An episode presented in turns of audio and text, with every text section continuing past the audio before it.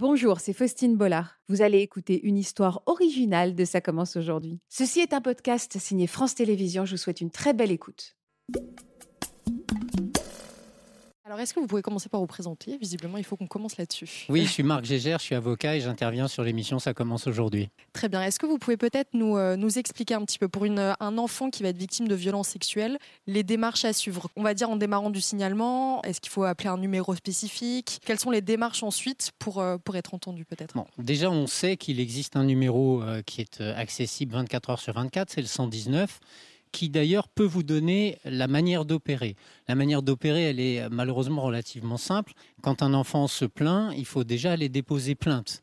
Une fois que cette plainte est déposée, l'enfant va subir un certain nombre d'examens que ce soit sur le plan psychologique ou physique, parce qu'il peut y avoir des traces, et c'est très important quand il y a des traces de pouvoir euh, les récupérer et, en, garder, euh, en garder la preuve. Et puis ensuite, c'est la justice qui démarre et qui va, elle, euh, commencer une enquête qui en général se fait, euh, on n'interroge évidemment pas immédiatement la personne qui est mise en cause.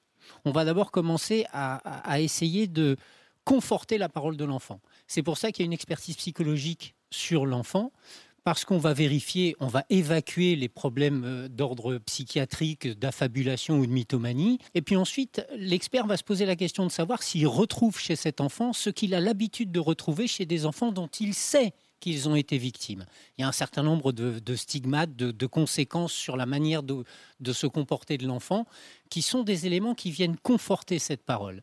Ensuite, on va faire l'entourage de l'enfant pour vérifier qu'il a pu peut-être parler à l'un ou à l'autre, pour vérifier aussi qu'il n'y a pas d'autres enfants du même âge dans l'entourage de la personne mise en cause. Et ce n'est que lorsque tout ça a été fait qu'on va aller chercher le mise en cause et qu'on va le mettre en garde à vue pour lui poser des questions sur euh, les faits qui ont été dénoncés.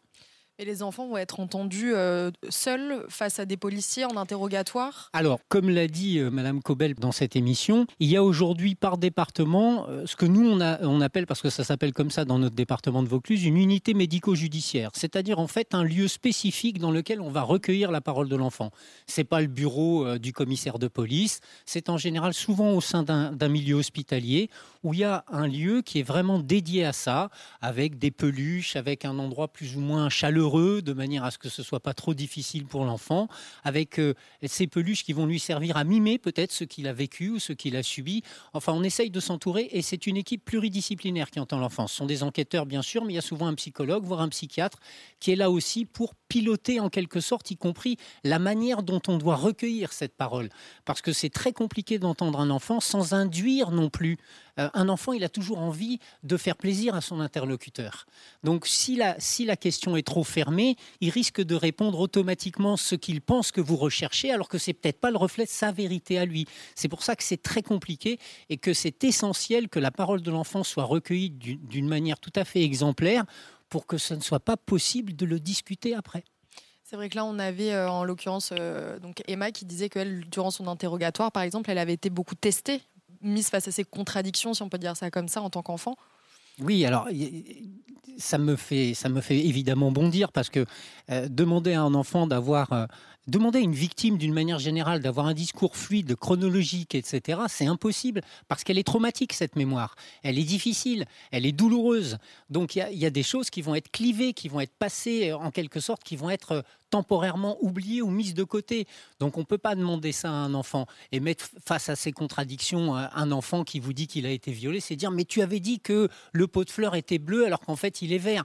Qu'est-ce qu'on s'en fout? C'est pas ça l'essentiel. L'essentiel, c'est de retrouver dans cette parole, dans cette parole qui, qui enfin se libère, les éléments qui permettent de dire oui, cet enfant dit la vérité parce que cet enfant a les stigmates de l'enfant qui a subi des violences sexuelles. Merci beaucoup. Avec plaisir. Voilà, j'espère que ce podcast de Ça commence aujourd'hui vous a plu. Si c'est le cas, n'hésitez pas à vous abonner. Vous pouvez également retrouver l'intégralité de nos émissions sur France.tv.